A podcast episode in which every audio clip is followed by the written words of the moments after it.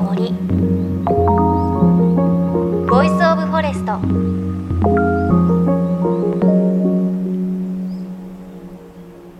おはようございます。高橋真理恵です。先日東北の宮城県南三陸に取材に行ってきました。本当にね美味しいものをたくさんいただいたんですが今回ねすごく発見したのはケールです。南三陸で正式にはカリーノケールというお野菜を作っていて、まああれですよね、イメージとしては青汁に入っているお野菜、あのケールを作っているんですが、もうね、このカリーノケールはいわゆるイメージである青汁の苦味とかえぐみとか一切なくて、すごくね、なんて言うんだろう、緑の濃い味がするシャキシャキとしたお野菜なんですが、その農家さんに美味しい食べ方を聞いて、よくね、今スーパーでも売っているのでちょっとご紹介したいんですが、ケールを買ってきて細かく切って、あと小松菜。小松菜もこう適当な大きさに切って2つともボウルに入れて、で、火使わなくてよくて、あの、ケトルで沸かしたお湯をそこにジョボジョボジョボと入れて、2分ぐらい待つと、もうね、いい感じに茹で上がるんですよ。ちゃんとね、小松菜の茎の部分も熱が通るんですが、まあそれをこうね、ボウルでザッザッと上げて水を切ったら、そこに醤油、ごま油、ニンニク、チューブでいいと思います。あと鶏ガラスープをま適当な分量で入れて、最後に白ごまをかけてカッカッカッカって混ぜると、もうこれが、ケールのちょっとね、苦味美味しいあのね、緑の濃い苦味と、小松菜のシャキシャキ、そこにニンニクとごま油の風味が相まってすっごく美味しいんです。これが、あの、カリーノケールの農家さんが一番ね、簡単で美味しい食べ方っておっしゃっていて、ケールすっごく栄養効果も高いので、ちょっとスーパーで見たら、ケールと小松菜買ってぜひ試してみてください。お酒のおつまみとかね、最高です。本当に美味しいです。さあ、JFN38 曲結んでお送りします。命の森 Voice of Forest。今週は長野県茅野市車山からのリポートです。車山ご存知ですか？場所は長野県のほぼ真ん中。日本百名山の一つ、霧ヶ峰の最高峰が車山です。その標高は1925メートル。そしてなんとそこに神社があるんです。ということで今回の取材テーマは標高1925メートルの車山神社に鎮守の森はあるのか？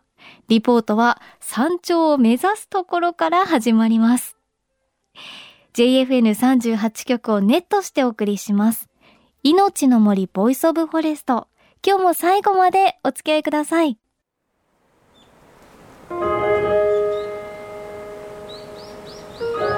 命の森Voice of Forest。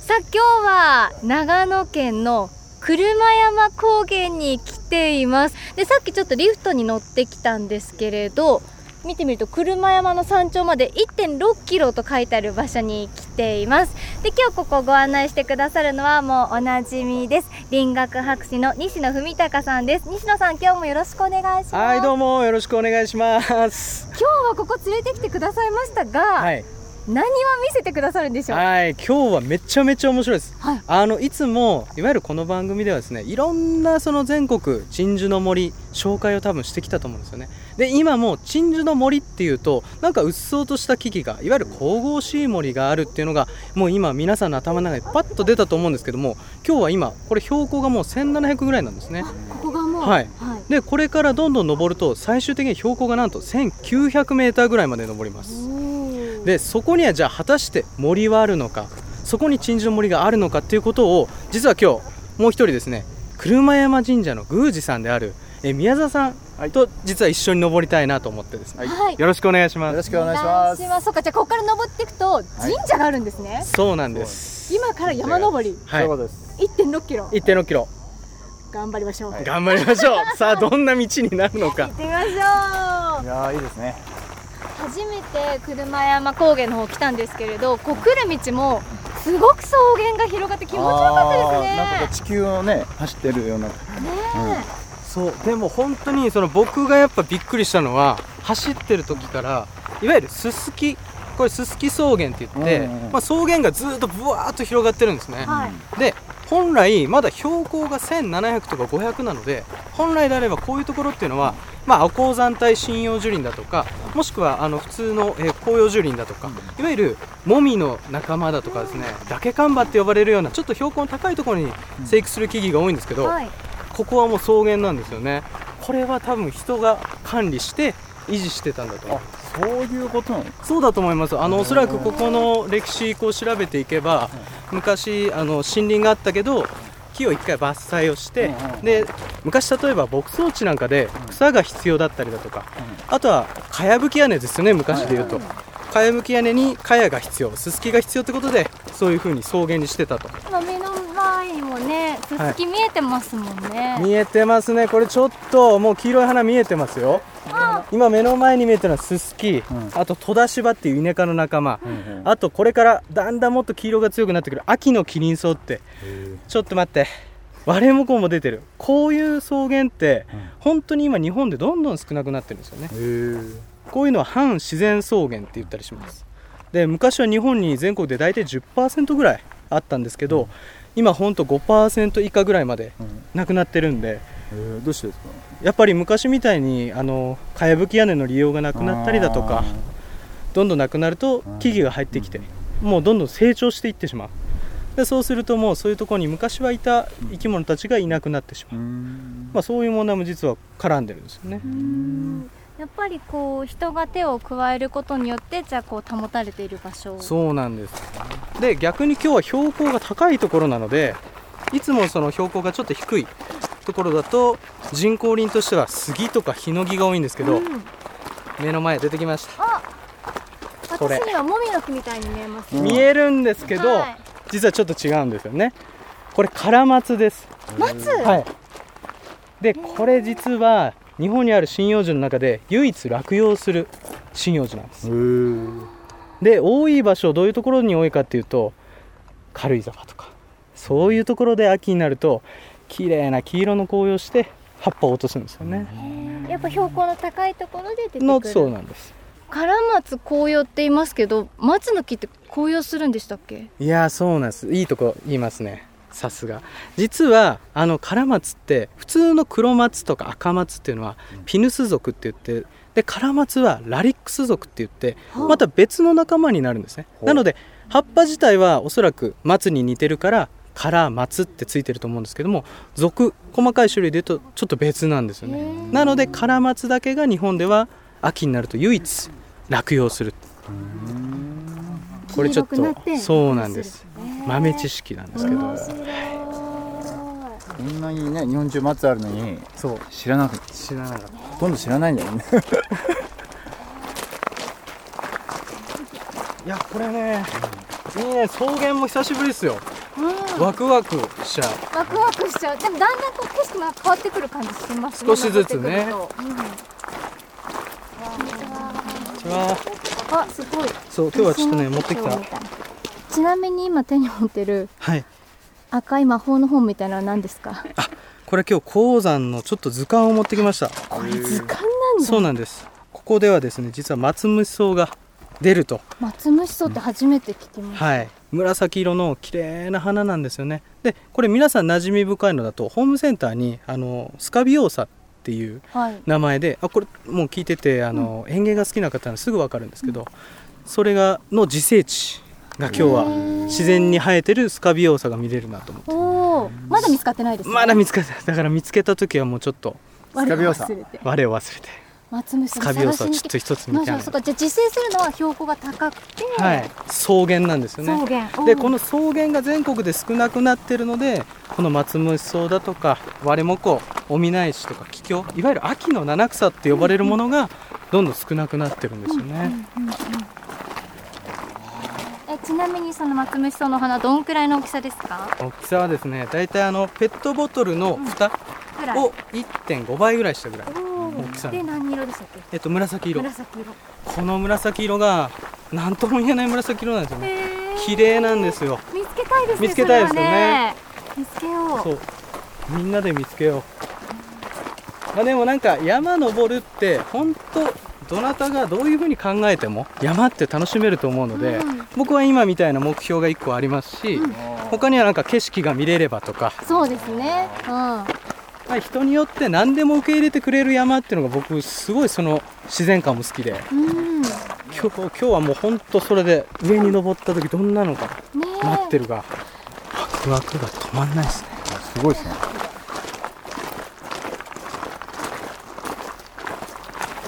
はい、あこれこれこれ。これ見て私見つけた。マリエさんが見つけた。あこれ？めっちゃ悔しい。すごい綺麗。ちょっと遠いけど。あ今しかもちょうど昆虫来てる。あ可愛い近くミツバチ。松虫そうですね。あこれで電源走ってた。いやこれものすごい重要な話でここってもしかすると鹿とかが出る？あやっぱグーさん出ますか？鹿。実はあの今電作の中に松虫を見つけたんですよね。で実は鹿っていろんなもの食べていて今。で日本全国で増えすぎて問題になってるんですよね。でこれまだ分かんないですけどもしかすると鹿は松ムソの仲間も食べちゃうかもしれないです。だから電作の中にしかないのかもしれないですね。そっかまさに本当電作の中のギリギリのところに咲いてますよね、はい、今ね。コーナーコーナーに。いや声が聞こえるやっぱすごい喜んでる。聞こえてない。私が見つけました。ね聞こえてなかったでしょ？だって西野さんも草原に夢中でワクワクワクワク言ってて。ちょっと夢中になりすぎてましたね、でもなんだろうこれどうやって表現したらいいのかな？すっごく可愛いお花花びらがたくさんあってなんか紫っていうかあのニュアンス紫今流行りのニュアンスパープルみたいな。ね。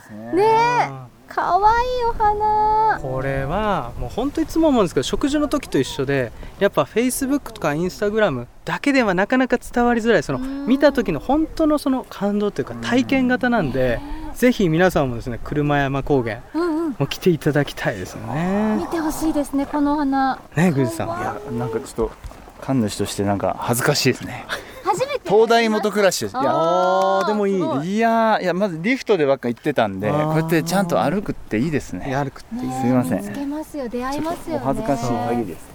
あと人生で初めてこの電電気に食らいました。あ今食らい。ました鹿の気持ちになりました ピリッ危険って書いて何事も体験ということで、肌が綺麗すぎてわーと思ったらブチブチッ いやそれが神主さんってね。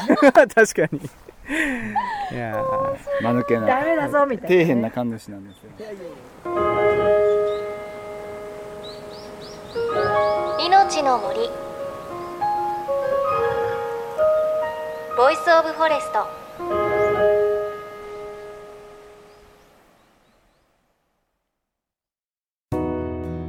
鎮守の森のプロジェクトは東日本大震災で被災した沿岸部や全国の震災による津波被害が予測される地域に津波から命を守る森の防潮堤を作る活動です。この命を守る森づくりに取り組んでいる AIG 損保は中小企業のリスクにフォーカスした損害保険のラインナップビジネスガードを法人会納税協会会員の皆様に提供しています。AIG 損保ではビジネスガード新規契約1件につき一本のどんぐりの苗木を植樹する命を守る森づくりを通じ被災地の復興全国の防災減災に取り組んでいます。命の森 Voice of Forest。標高1925メートルの車山神社に鎮守の森はあるのかということで林学博士の西野さんと車山神社の宮司宮沢さんと一緒に車山の山頂を目指しました。本当に車山高原すごく綺麗な場所で、山頂をこう目指す道の草原にはなんかこう可愛いね、お花がいたり、西野先生が松虫草っていうお花を見つけたいんだということをおっしゃっていてね、あの我々見ることできましたが、例えばこう標高の高いところでしか咲いてないこのお花を見に行きたいとか、この木を見に行きたいっていう目標とかクエストを掲げて山を登るとこんなに楽しいんだなっていうふうに思いました。。その植物を探しているので、いろんなこう植物に目が行ったりとか、こんなお花も咲いているんだっていう、歩かないとね、わからない景色というのをね、すごく見ることができました。車山ぜひぜひ皆さん登っていただきたいなというふうに思います。ただちょっとね、夢中になってそのお花だけ行くと、ちょっと電作に 引っかかるというような今回ね、ちょっとトラブルもありましたので、そこは気をつけていただきたいなというふうに思います。で、まだまだここからね、我々山頂を目指していきますので、来週は山頂でのリポートになります。果たして、標高1925メートルの車山神社に鎮守の森はあるんでしょうか？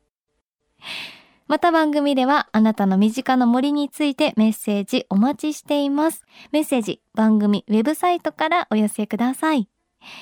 命の森 Voice of Forest。お相手は高橋万里恵でした。この番組は AIG 損保の協力でお送りしました。